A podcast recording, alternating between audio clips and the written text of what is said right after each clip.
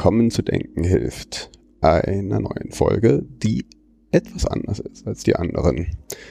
Diesmal nämlich ohne Gast, wobei stimmt nicht. Ich habe euch nämlich mitgebracht ein Interview, welches ich geführt habe am Rande des Sommerfestes der Generation Stiftung. Und dort durfte ich mich unterhalten mit dem Professor Dr. Dr. Hans-Joachim Schellenhuber und dem ehemaligen Verfassungsrichter Professor Dr. Hans-Jürgen Papier. Die beiden waren dann nämlich zu Gast und ich habe die Gelegenheit genutzt, äh, sie ja zusammen noch mit einem anderen Reporter der Welt etwas auszufragen zum Thema des Abends. Das Thema des Abends war nämlich Generationengerechtigkeit. Da erläutert der Professor Dr. Hans-Jürgen Papier auch ein wenig seinen Vorschlag, wie man dieses Thema in unsere Verfassung einbringen kann. Er hat es sehr konkret ausgearbeitet und äh, ist bestrebt, dieses wirklich auch noch äh, über entsprechende Initiativen in unsere Verfassung einzubringen. Und darüber unterhalten wir uns und um ja über angrenzende Themen auch. Äh, die Podiumsdiskussion, die es später am Abend noch gab, habe ich auch aufgenommen. Die möchte ich euch aber als separaten Podcast äh, liefern. Muss ich nämlich auch noch aufbereiten und ich dachte mir, bevor das jetzt hier zu lange dauert, jetzt erstmal das Interview, ähm, was von der Tonqualität vielleicht nicht ganz so wie gewohnt ist.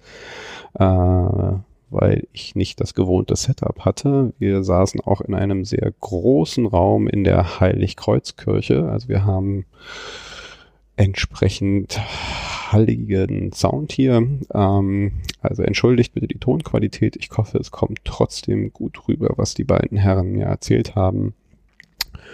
Und ich wünsche euch viel Spaß damit. Jetzt also das Interview mit den beiden Professoren. Viel Spaß dabei.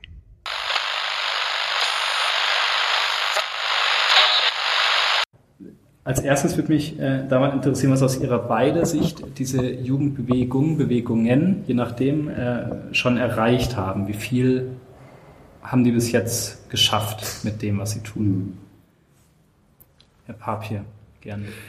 Naja, die Überlegungen oder die Diskussionen um die ähm, Einführung eines ähm, ja, neuen Verfassungsartikels der sich mit der Nachhaltigkeit und der Generationengerechtigkeit befasst, der ist ja schon, also diese Diskussion währt ja schon etwas länger. Nicht? Ich äh, sitze an dem Thema schon seit äh, einigen Jahren. Nicht? Ich habe auch schon in den einschlägigen Bundestagsgremien darüber referiert. Und ähm, insofern ist diese, diese allgemeine Diskussion über Nachhaltigkeit ins Grundgesetz, die ist äh, so neu nicht, die ist äh, nur immer bislang ziemlich fruchtlos geblieben. Und ich habe mir jetzt mal, äh, ich habe jetzt mal Überlegungen angestellt, wie man das wirklich real jetzt umsetzen kann in eine ganz konkrete Neufassung des Grundgesetzes oder Ergänzung des Grundgesetzes. Das fällt jetzt zusammen mit dieser, mit dieser politischen äh, Diskussion der, der Jugendbewegung. Nicht? Äh, ähm, aber, äh, Sind Sie dann froh, dass es die gibt? Unterstützt das ja eigentlich? Naja, ich meine, bezeichnend ist natürlich, dass äh, diese Bewegung die, die politische Diskussion wieder nochmal angestoßen hat. Nicht? Während äh, unsere äh, Ausführungen nicht, zur Grundgesetzänderung zwar auch, naja, von einzelnen Medien aufgegriffen wurde, aber natürlich nicht längst diese Durchschlagskraft hatte, wie diese politische Bewegung. An was lag das, meinen Sie? Bitte? An was lag das, dass das nicht diese Durchschlagskraft hatte? Naja, ich meine, das äh, liegt einmal daran, dass, also die Politik hat das natürlich schon aufgegriffen. Ich war ja vor einiger Zeit äh, auch Redner auf einem äh, von der CDU-CSU-Fraktion ja. äh, veranstalteten, veranstalteten Kongress im, im Bundestag. Nicht? Ja. Und äh, übrigens auch sehr gut besucht war. Nicht? Äh, hatte ich übrigens auch äh, Kontakt dann mit ihrer nicht? Äh, Einrichtung. Nicht? Und äh, der Veranstaltung wurde das übrigens besprochen nicht? oder angesprochen, was wir heute mhm. hier gemeinsam machen. Ähm, aber Na, wie das immer so ist, ich meine, äh, öffentliche äh, Diskussionen, öffentliche Protestbewegungen haben in unserer medialen Gesellschaft eigentlich eine größere Durchschlagskraft als mhm. mehr ja, wissenschaftliche, rechtswissenschaftliche, verfassungspolitische mhm. Diskussionsformen. Ich würde es vielleicht so ergänzen, ich habe ja auch verfolgt die Debatte. Es gehört eben zu, dem, zu den vielen Themen, die unter der Rubrik auf Wiedervorlage. Abgelegt wurden, mhm. wohlwollend äh, begleitet sozusagen, aber halt nichts, was in irgendeiner Weise dringlich wäre, nicht? Mhm. Und äh, unter dem jetzigen Druck, äh, natürlich auch Debatte Wahlalter, aber eben ja, verfassungsrechtlicher Status von Klimaschutz, äh, kommt halt da neue Bewegung hinein und das ist eine Gelegenheit für einen renommierten Rechtswissenschaftler, seine Vorschläge wieder äh, ins Spiel zu bringen. Aus meiner Sicht, äh, direkte Beantwortung Ihrer Frage, der Wirkmacht sozusagen. Mhm. Ich gebe Ihnen ein Beispiel. Ich äh, habe äh, letzte Woche an einem sehr bemerkenswerten Ereignis teilgenommen, was jetzt in der angloamerikanischen Presse ein bisschen stärker gecovert wurde. Äh, der Papst hatte eingeladen, die CEOs, also tatsächlich die Chefs der größten Öl- und Gasfirmen der Welt und die sind alle gekommen, also wirklich alle CEOs, also das ist wie das Who is Who in der Päpstlichen Akademie, ich bin ja Mitglied der Päpstlichen Akademie, zusätzlich die zehn größten Investoren der Welt, also angefangen bei BlackRock, Vanguard und so weiter, Pensionsfonds, sind auch alle gekommen. Und, das wäre äh, vor sechs Monaten noch nicht so gewesen. Das wäre vor zwei Jahren völlig undenkbar gewesen und nicht nur, dass sie ihm gekommen sind, weil ihm das Klimathema jetzt eins ist, an dem man nicht einfach vorbeigehen kann. Sie haben sogar alle zwei Deklarationen mit unterschrieben für Carbon Pricing. Also einerseits, das sind zwar relativ weit gefasste Formulierungen, aber sie sind deutlich ein Ruf der am meisten betroffenen Industrie nach einem vernünftigen Bepreisungsschema und eben auch zu Carbon Disclosure, also dass Risiken sozusagen den Investoren offengelegt werden müssen. Also Unterschrift von ungefähr 40 Prozent des globalen GDP. Das ist schon ein bisschen was. Ich habe die Einführungsvorlesung gehalten und dann in der Debatte wurde immer wieder Bezug genommen auf die jungen Leute im Grunde genommen. Ja, also ich, das, wir haben da Chatham House Rules, darum kann ich jetzt nicht sagen, wer welches Zitat gemacht hat, aber es haben wirklich CEOs von führenden Ölfirmen gesagt, naja, sowohl zu Hause habe ich die Debatte, also am Frühstückstisch, meine eigenen Kinder, und, aber wir können nicht mehr an dem vorbeigehen wir können nicht dastehen in der Öffentlichkeit, als würden wir den künftigen Generationen ihre Lebenschancen stehlen. Wie lange das anhält, das ist auch Ihre Frage natürlich, ja, was ist Hype, was ist nachhaltig, wie auch immer. Aber es ist ganz, ganz klar, dass zumindest emotional diese Bewegungen hier Nachdruck hinterlassen, einen Eindruck hinterlassen haben. Sie hatten gerade einen Punkt angesprochen, den würde ich vielleicht im Kontext des äh, Generationengerechtigkeit mhm. ins Grundgesetz nochmal, das Wahlalter. Mhm. Wäre das, wenn jetzt, also ich habe mich nicht im Detail, was jetzt irgendwie der Gesetzesvorschlag ist, äh, wenn Generationengerechtigkeit ins Grundgesetz kommt, ist dann das Thema Alter, also Wahlalter ab Geburt eh schon mit drin? Würde da sowas dann eigentlich mit äh, dazugehören? Das, das ist in meinen Augen wieder eine etwas äh, andere Fragestellung. Ja. Das äh, ähm, wird sicherlich, äh, die, die, die Herabsetzung des Wahlalters wird, wird sicherlich äh, auch im Zusammenhang mit der Nachhaltigkeitsforderung äh, diskutiert. Das, weil man äh, dann annimmt, dass äh, jüngere Menschen als Wähler dann stärkeres Gewicht bei ihren politischen Entscheidungen auf die ja, Betroffenheit oder auf die Bedürfnisse der, der jüngeren Generation äh, eben eingeht und diese stärker berücksichtigt als etwa die, die älteren Wählergruppen. Aber im Grundsatz ist das wieder, wieder eine andere Frage. Nicht die, ähm, ich äh, wollte vielleicht auch noch ähm, ergänzen, dass ähm, diese, diese Nachhaltigkeits, ähm, oder diese, diese Forderung, das Grundgesetz äh, zu ergänzen, zu komplettieren, um diese, diesen Aspekt der Generationengerechtigkeit. Ich spreche immer von dem Gebot der dauerhaften Befriedigung des Gemeinwohlinteresses ne? und der Bedürfnisse künftiger Generationen, weil mir der Begriff Nachhaltigkeit offen gestanden schon etwas, muss ich ganz ehrlich sagen, als Jurist und Verfassungsrechtler schon etwas abgegriffen äh, gilt. Ja, er wird ja Nachhaltigkeit in der Politik ist ja inzwischen zu einer, ich sag mal, allgegenwärtigen Forderung und zu einem ja, praktisch ungeschriebenen Gütesiegel für gute, in Anführungszeichen, gute Politik geworden ohne dass man sich immer darüber im Klaren ist, was, was heißt das eigentlich, nicht? Und, und man sich konkrete Vorstellungen darüber macht, was äh, beinhaltet eigentlich das Nachhaltigkeitspostulat. Also ich versuche immer noch zu erläutern und mein, mein Vorschlag der Ergänzung des Grundgesetzes geht auch dahin, dass ich in die Grundsatz, was ist richtig, und staatsrechtliche Grundsatznormen des Artikel 20 des Grundgesetzes, wo also festgelegt ist, dass die Bundesrepublik Deutschland eine Demokratie ist, ein Rechtsstaat, ein Sozialstaat, Gewaltenteilung hat, nicht? und äh, äh, ja, eigentlich die, die, die, die Strukturprinzipien unseres Gemeinwesens festlegt, dass ich dort ansetzen möchte und den Artikel 20 ergänzen möchte, um das Gebot der möglichst dauerhaften Befriedigung des Gemeinwohls oder der Gemeinwohlbelange und der Belange künftiger Generationen. Um zu unterstreichen, dass es nicht nur um ein zusätzlich weiteres Staatsziel geht, von dem wir schon einige haben, ähm, sondern um eine, dass es praktisch um, ums Ganze geht, ja, um alles geht, um eine Neudefinition und Beschreibung der repräsentativen Demokratie.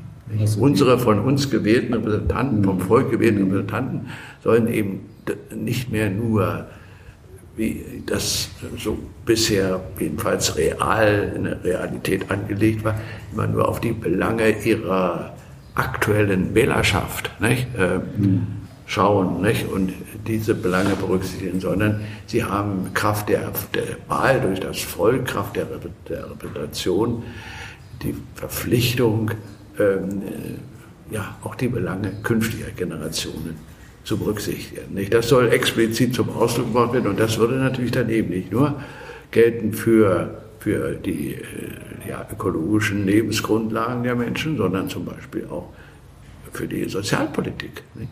Ähm, ich habe mich immer gewundert, muss ich ganz ehrlich sagen, seit Jahren eigentlich gewundert, dass die jungen Menschen so friedlich und so ruhig geblieben sind in Anbetracht der Lage unserer ja, Alterssicherungssysteme. Mhm. Ne? Ähm, das hat mich auch mal gewundert, dass man im Grunde ohne große Proteste, ja, das einfach äh, mit, ja, ich weiß nicht, ob man das überhaupt bemerkt hat, aber einfach äh, hätte zur Kenntnis nehmen müssen, nicht, aus, dass äh, die, die Alterssicherung ihrer Generation oder vielleicht auch noch der Jüngeren ja mitnichten, mitnichten gesichert ist, nicht? das völlig offen ist. Nicht? Und äh, ähm, das, das wurde aber im Gegensatz jetzt zur, zur Klimadiskussion, wurde das eigentlich immer ziemlich ja, klaglos nicht? und äh, große Hinterfragung äh, hingenommen. Also ich will nur sagen, meine, meine Forderung der, der, der Komplettierung, der Ergänzung des Grundgesetzes zielt nicht, natürlich auch, ist klar, auf die Lebensgrundlagen der Menschen nicht, und der künftigen Generationen, äh, aber es hat eben umfassende, sowohl ökonomische, ökologische, finanzpolitische, äh, aber eben auch sozialpolitische Auswirkungen. Nicht? Deshalb äh, meine ich, dass es jetzt über diese konkrete äh, öffentliche Diskussion des Klimaschutzes sogar noch hinausweist. Ähm, dennoch haben Sie auch gesagt, es gibt äh, der Forderung von, von, von naja, unten ist jetzt mein Begriff her, irgendwie Antrieb. Sie haben gesagt, es äh, wird ein neuer Druck aufgebaut in, in allen möglichen Ebenen und in einer sehr breiten äh, äh Masse vor allem. Ähm, wie haben die jungen Leute das jetzt aus ihrer Sicht geschafft? Ähm, was, mhm. was war das Ausschlaggebende, äh, dass jetzt sowohl ihre breite gefasste Forderung nochmal einen neuen Rückenwind bekommt quasi, als auch diese konkreten Punkte äh, viel breiter und viel intensiver debattiert mhm. werden? Von wem wollen Sie eine Antwort? Gerne von beiden. Die Reihenfolge können Sie. Sie können jetzt zuletzt gesprochen, jetzt sind Sie Ja, dran. ja. Nein, nein, äh, zunächst mal würde ich sagen, das eine, nochmal auf die ursprüngliche Frage, das eine ist eine operative Frage, die andere ist eine essentielle Frage. Was Herr Papier beschrieben hat, ist ein essentielles Prinzip des guten Regierens, wenn Sie so wollen, was eigentlich deutlich gestärkt werden müsste und es würde auf die Weise geschehen. Das andere ist eine operative Frage, die aber natürlich damit verknüpft ist, weil wenn ich das Wahlalter absenke, dann würde natürlich genau dieses essentielle Anliegen unterstützt werden, weil notwendigerweise diejenigen Gruppen der Gesellschaft, die am meisten daran Interesse haben, dass das Gemeinwohl perpetuiert wird, natürlich eher das durch ihre Stimme zum Ausdruck bringen würden. Insofern sind das auch kommunizierende Röhren. Aber zunächst mal muss man das unterscheiden. Ja, wie kommt es dazu? Ich glaube, dass es äh, lange, lange in der Luft lag. Und was Herr Papier sagt, was die soziale Absicherung angeht, Altersabsicherung nicht, ist natürlich in der Umweltfrage längst virulent gewesen.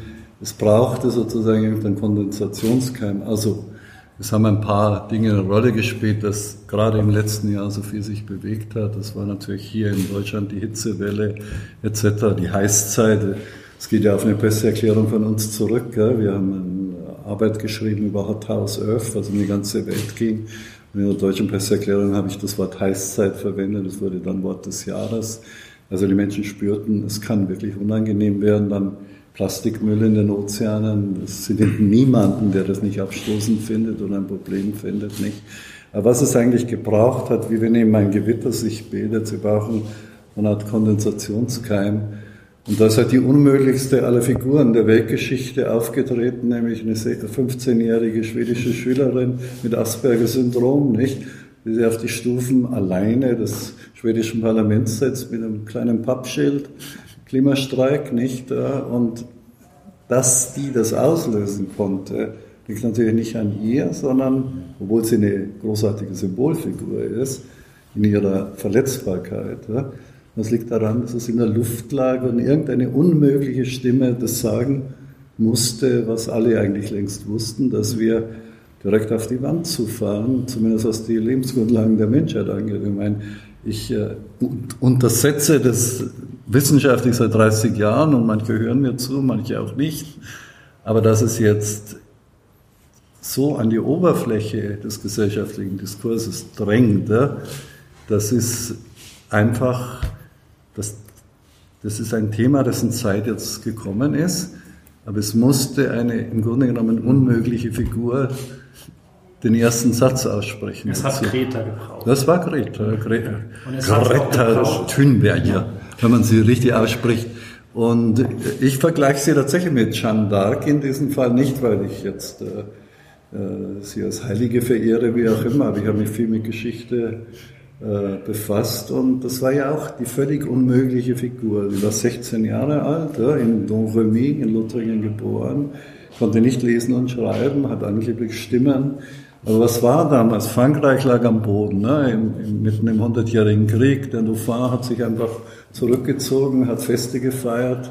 Die Ratgeber des Dauphins haben gesagt, äh, gegen die Engländer haben wir sowieso keine Chance, lass das Land ruhig verkommen ne? und wir warten auf das Ende. Aber das Volk spürte, dass das nicht richtig ist. Ja? Und dann kam dieses Mädchen und hat erzwungen geradezu ihren Zugang zum Dauphin und sagte ihm genau diese einfache Wahrheit. Ja? Gib Frankreich nicht verloren, mach dich auf die Beine, wir gewinnen das Land zurück und das ganz ähnlich wie Greta Thunberg. Das Einzige, was hoffentlich anders ist, dass sie nicht mit 19 verbrannt wird. Äh, Es kommt natürlich, wenn ich das noch ergänzen darf, äh, ich äh, will nur noch auf einen Punkt hinweisen, dass also die Probleme ja eigentlich seit Jahren nicht, äh, eigentlich bekannt sind, auch, auch in der öffentlichen Diskussion, in der Politik. Und ich glaube, die, die Bewegung hat deshalb so eine Durchschlagskraft erzielt. Ich teile voll Ihre Einschätzung, aber ich möchte es noch ergänzen. Deshalb so eine Durch- Durchschlagskraft, weil eben doch die Politik seit Jahren, die deutsche, vor allen Dingen auch die deutsche Politik, insbesondere in der Gestalt der, der ja schon etwas länger währenden, mal mit der bisschen Unterbrechung, großen Koalition, äh, ist diese Politik eben so in, dieser, in diesen Fragen kläglich versagt. Ja, das muss man ganz offen sagen. Und ich habe neulich eine, eine Vertreterin dieser Bewegung ähm, ähm, Friday for Future gehört, ich weiß nicht mehr, wer das war, die völlig zu Recht sagte, sie beanstanden vor allen Dingen, dass die ja zum Teil sogar rechtlich verbindlichen mhm. Ziele nicht, nicht eingehalten ja, ja. werden oder wurden. Ähm, es gibt verbindliche europarechtliche Zielvorstellungen, nicht, die nicht eingehalten werden und nicht eingehalten wurden, und zwar sehenden Auges. Nicht? Und äh, ähm, einfach durch, ja, dass man da groß problematisiert hat, nicht? Äh, schlicht, schlicht ignoriert. Nicht? Und das war bei der, bei der Dieselkrise in Anführungszeichen schon genauso. Da wurden andere verbindliche Europa, europarechtlich vorgegebene äh, Werte, also Grenzwerte, was aber nicht eingehalten. Nicht? Absichtlich, bewusst, aus welchen Gründen auch immer, nicht? Da kann man nur lange drüber reden. Was, und hier ist es wieder so. Nicht? Und äh, damit kriegt das auch eine, eine, eine starke politisch, auch, auch rechtsstaatlich äh, äh, ja, wesentliche äh, äh, Schlagseite, würde ich mal sagen. Nicht? Wenn verbindliche oder zumindest politisch auch selbst gesetzte Ziele einfach ignoriert werden. Mhm. Und äh, das war, das, deshalb bekam das auch nochmal, also es bedurfte meines Erachtens nur so einen kleinen also ein kleines Tröpfchen, nicht, um die Sache zum, zum Überlaufen zu bringen. Nicht? Das Problem war latent da, aber die, die politisch äh, ja, relevanten Kräfte in Deutschland haben es eigentlich nicht richtig bewerkstelligt, trotz verbindlicher Zielvorgaben. Nicht? Also ich würde es noch äh, unterstreichen, wenn Sie erlauben, ähm, weil das mal eine existenzielle Problematik, die rechtlich verbindlich sozusagen definiert ist, äh, wie ein Kavaliersdelikt die Falschparken behandelt, weil so ist es ja, nicht? Also, ob ich jetzt die Klimaziele einhalte oder nicht, ob ich die Menschen äh, vor Atemwegserkrankungen schütze, also, das ist eben kein Kavaliersdelikt, ja? Aber genauso hat sich die Politik geriert in diesem Fall. Dennoch wäre es alles nicht passiert, wenn eben nicht die Zeichen an der Wand halt nicht mehr zu übersehen wären. Ja, also ja, wir haben es vorhin diskutiert, wenn wir im Juni 40 Grad vielleicht kriegen in Berlin, das, das kriegt der letzte noch so hartgesottene Klimaleugner irgendwann mit, dass sie irgendwas verändern, dann kann man zwar tausend Erklärungen geben, warum, aber die Menschen spüren halt, es, wird, es geht uns langsam an den Kragen in diesem Fall. Ne? Und die Kombination, dass man dann eben auch eine Figur findet, die als Ikone, die wird natürlich völlig über, überfordert durch diese Aufgabe. Nicht? Ich hoffe, dass es dem Mädchen äh, nicht schaden wird in das Ganze, aber es brauchte in der Tat wirklich nur noch diesen winzigen Tropfen sozusagen, dass das Diskursfass übergelaufen ist. Es ist ja in meinen Augen, Entschuldigung, wenn ich das nur sage, in meinen Augen eigentlich kein, kein Ruhmesblatt für die, für die Politik, wenn sie, ähm, wenn sich führende Vertreter ähm, der ja, relevanten politischen Kräfte, sage ich mal ganz neutral, äh, jetzt hinstellen und, und sagen, nicht, also äh, durch, diese, durch dieses Auftreten dieses Mädels oder, des, mhm. oder der, der, dieser Bewegung ist uns klar, also ungefähr ist uns klar geworden, Stimmt, nicht, welche Probleme, also da kann ich nur sagen, da würde ich mich als, als Mario-Politiker schämen, ja, würde ich ganz offen sagen, wenn ich zugeben muss, nicht, also erst diese jungen Leute ja. haben mich also darauf aufmerksam gemacht, vor welchen Problemen wir stehen, nicht, ja, also da, und das muss ich ganz sagen, das ist ein, in meinen Augen ein, ein sehr äh, ja, erschütterndes Bild, dass, die, dass einige, einige führende Persönlichkeiten der, der äh, sagen wir mal, relevanten politischen Kräfte in Deutschland abgeben. Das muss ich ganz ehrlich sagen. Nicht? Denn, äh, das, äh, also sich hinzustellen und zu sagen, ja erst durch diese, diese junges, durch dieses junge Mädel oder diese, diese jungen Leute sind wir überhaupt, also ist uns eigentlich bewusst geworden, nicht, äh, äh, vor welchen Problemen wir stehen. Da kann ich nur sagen, also ihr habt, nicht, also eure die, die selbstgesetzten oder auch die verbindlich durch Europarecht verbindlich festgesetzten Ziele schlicht ähm, ignoriert, nicht? Und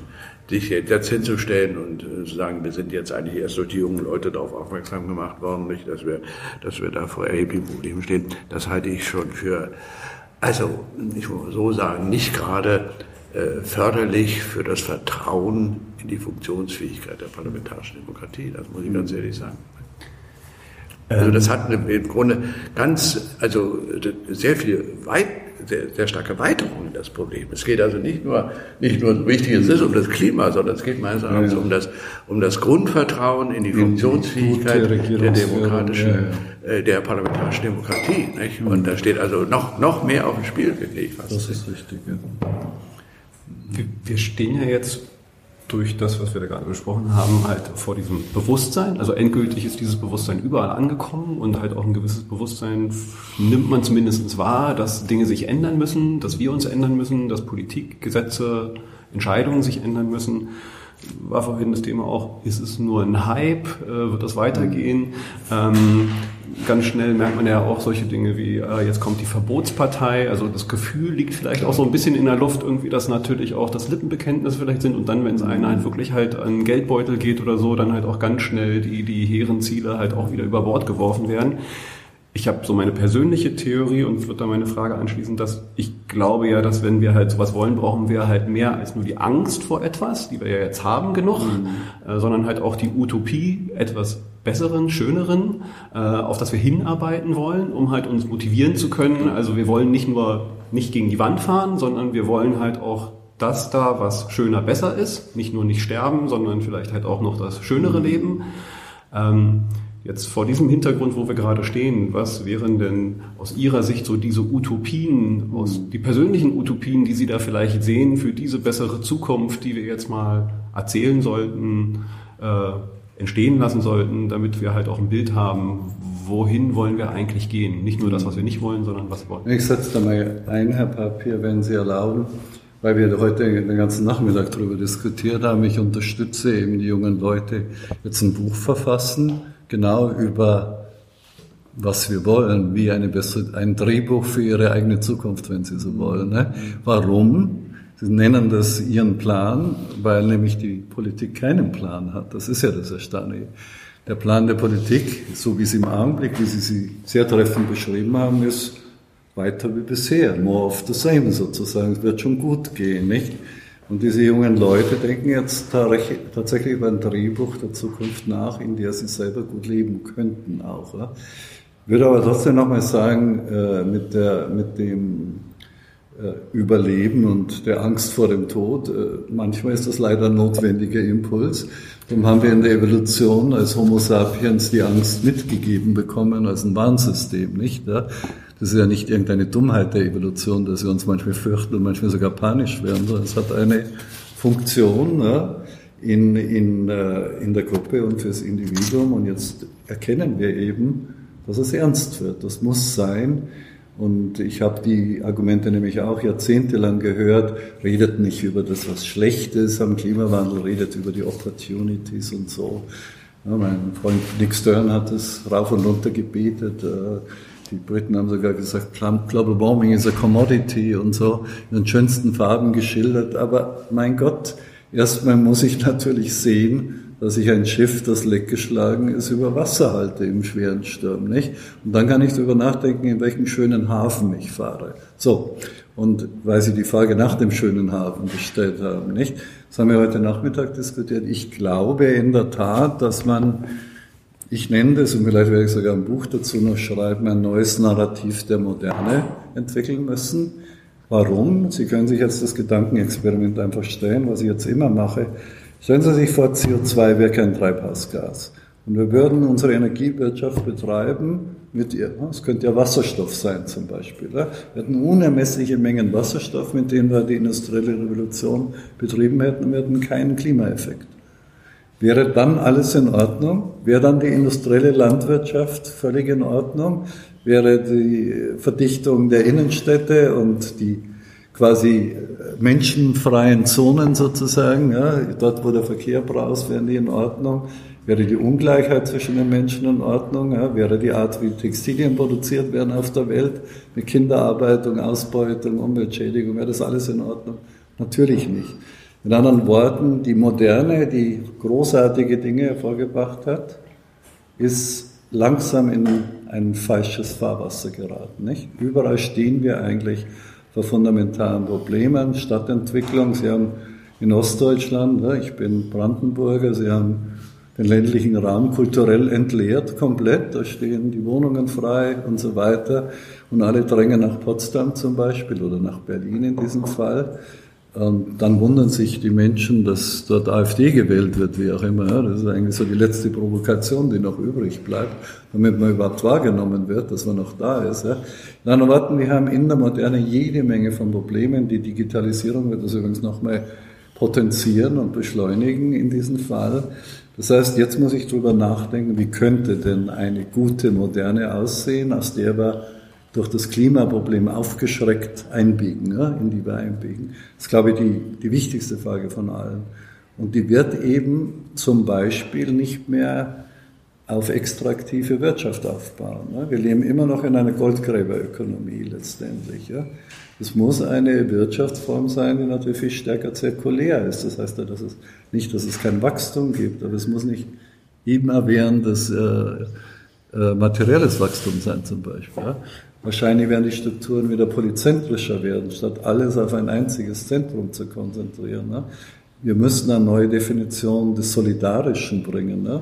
Kommunismus hat nicht funktioniert, aber der Kapitalismus in der Form funktioniert offenbar auch nicht mehr oder nur für eine kleine Minderheit auf der Welt. Wir müssen mehr zufällige Zufälligkeiten auch wieder hineinbringen ne, in die Art, wie wir Systeme steuern etc. Also genau um diese Prinzipien, die eine bessere Moderne definieren, wenn wir das Klimaproblem glücklicherweise lösen sollten, weil wenn nicht, dann braucht man nicht drüber nachdenken das wird jetzt gerade von den jungen Leuten eben auch diskutiert. Ein Drehbuch für eine gute Moderne, wenn Sie so wollen. Und da sind heute 80, 90, 100 Vorschläge auf den Tisch gekommen. Ja? Und natürlich spielt da die ökologische Landwirtschaft eine Rolle. Wer will denn auf die Dauer gequälte Kreaturen verspeisen, die mit Antibiotika vollgepumpt wurden, nicht? Ja? Damit sie für drei Euro das Kilo über, über den Tresen gehen. Ne?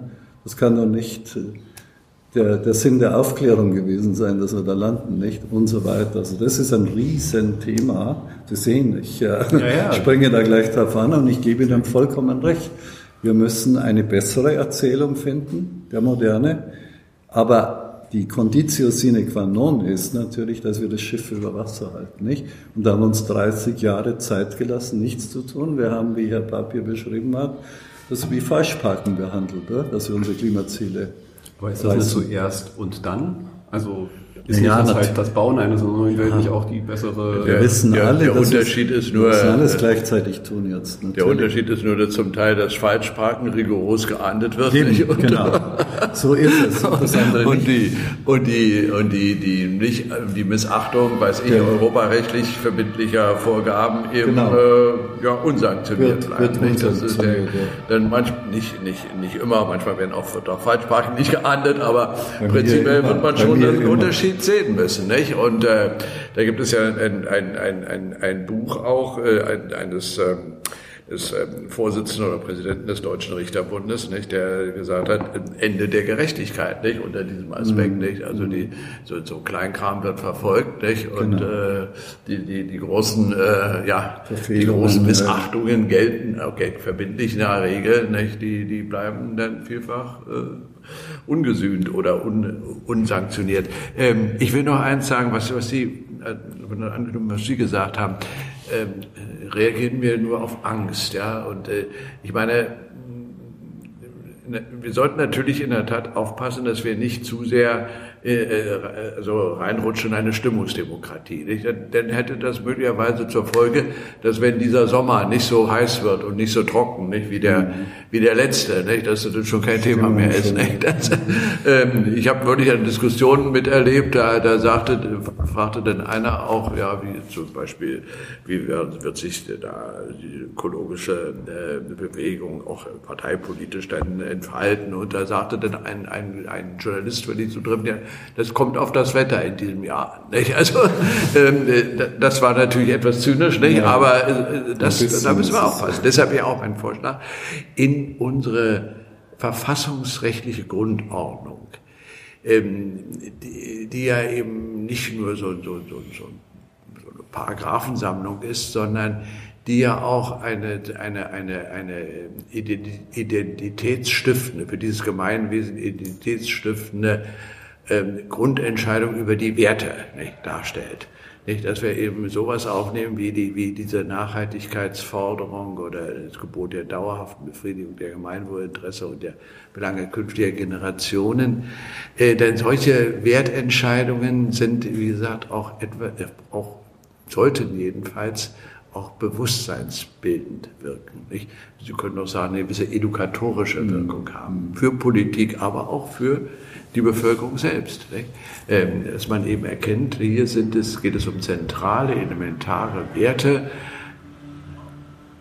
Wenn wir uns auf die verständigen, dann, also ich muss sagen, die Verständigung auf, auf diese Werte ist heute, wenn Sie so wollen, das einzige identitätsstiftende Merkmal. Wir haben, wie, wodurch, oder wird unser Gemeinwesen eigentlich zusammengehalten. Nicht? Das nicht mehr durch eine gemeinsame Religion, ja gar nicht mal auch mehr gemeinsame Kultur. Wir leben in einer pluralen Gesellschaft, nicht keinen gemeinsamen Glauben, nicht wie keine auch nicht immer gemeinsame Traditionen und so.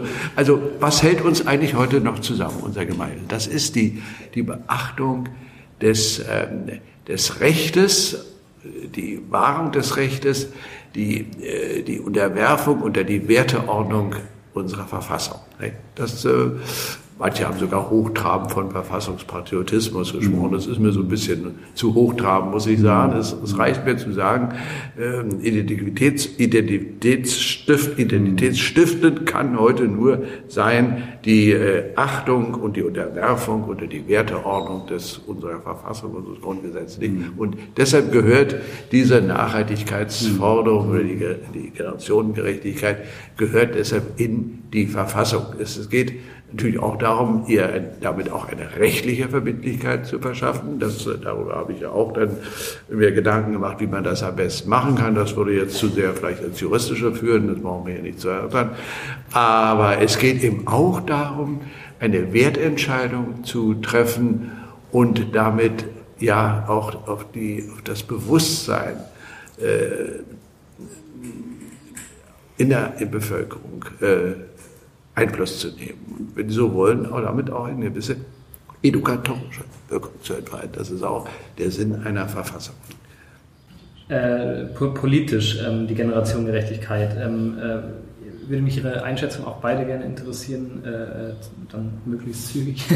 ähm, was äh, äh, vor allem jetzt im Moment CDU, CSU und SPD, die es offensichtlich nicht schaffen, äh, die, die jungen Leute auch mit dem Thema Klima, mit dem Thema Generationengerechtigkeit, wo Klima im Moment so der treibende Faktor ist, ähm, zu erreichen. Was, was müssen die beiden, die drei Parteien tun, äh, um, um sich da wieder Gehör zu verschaffen, um ernst genommen mhm. zu werden wieder? Mhm. Reihenfolge, wie sie mögen. Okay, also die schwierige Frage kriege ich jetzt erst, dass der Herr Papp ja noch nachdenkt. Ich habe jetzt kurz geredet, nein, nein, jetzt sind Sie dran. in Ordnung, ja. Naja, äh, ich war ja Mitglied der Kohlekommission und habe dort äh, nun in Rheinkultur erfahren, wie eben die organisierten Interessensverbände, sprich Gewerkschaften, Industrieverbände, auch Umweltverbände sicherlich in der Minderheit und dann die entsprechenden äh, Regierungsvertreter, die zwar nur als Gäste, aber mit Rederecht dabei waren. Es war eine letztendlich kafkaeske Veranstaltung, weil man äh, im kleinen Kreis unter ständiger Aufsicht sozusagen der gesamten politischen Öffentlichkeit Deutschlands äh, äh, getagt hat. Nur in der letzten Nacht war es dann ein bisschen anders, da wurde es dann wirklich vertraulich. Nicht? Und ich habe eben einfach gesehen, dass eben beide großen Parteien, die jetzt ja nicht mehr groß sind, eine zumindest davon, eben einfach äh, immer noch verhaftet sind in der Logik des 20. Jahrhunderts, also der politischen Logik des 20. Jahrhunderts.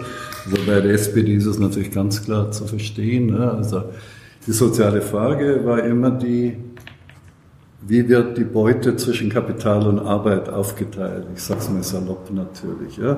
Und das ist weitgehend, zumindest in unserer Gesellschaft, ein Problem, das man in den Griff bekommen hat. Es gibt nach wie vor große Vermögensunterschiede, aber es ist so, dass ein, ein, ein, fast alle Teile der Gesellschaft partizipieren am Wohlstand in diesem Fall. Und, aber die große Frage des 21. Jahrhunderts ist, wie wird der Wohlstand zwischen alten und jungen Menschen, den jetzigen Generationen und künftigen aufgeteilt, und zwar auf der ganzen Welt, nicht? Und dass die SPD es nicht geschafft hat, in diese Richtung ihre soziale Frage weiterzuentwickeln, was eigentlich völlig folgerichtig gewesen wäre. Ja. Das ist ein extremes Versäumnis, das ist ein Mangel an Vision. Und bei der CDU, CSU spürt man immer einfach, dass hier ganz viele unterschiedliche Flügel völlig divergierend argumentieren. Sie haben die christlich wertebewussten, ethisch Orientierten, die ganz offen sind für diese Fragestellung. Sie haben dann im, im Wirtschaftsflügel Leute, oder Sie kennen sie besser als ich, diese ganzen Stämme und Tribu, tribalen Systeme in diesem Fall, die also alles, was der jetzigen Wirtschaft irgendeine Bremse oder Fessel anlegen könnte, als äh, generell auszuschließen ansehen, obwohl man gerade der Wirtschaft ja manchmal auf die Sprünge helfen muss, damit sie innovativer wird und wettbewerbsfähiger, nicht? Das heißt, sie haben einfach zu viele Strömungen und das hat die Bundeskanzlerin ja auch mal so ausgedrückt, die Vektorsumme der Interessen ist fast immer null sozusagen, nicht? Und da ist es eben jetzt so, dass äh, die jungen Leute eben selbst eine Vision der Zukunft entwickeln und natürlich dann fragen, bei welcher Partei finde ich noch die größte Ähnlichkeit und naja, da haben sie halt die Grünen in diesem Fall. Also die eine Umfrage, die ich gelesen habe, war, dass bei Schülern und Studenten 51 Prozent die Grünen bevorzugen würden. Dann kommt ganz lange gar nichts. Dann kommt die CDU mit 10 Prozent. Ich glaube, die SPD liegt nur bei 4 Prozent. Wir müssen Danke. gehen. Vielen Dank. Sorry.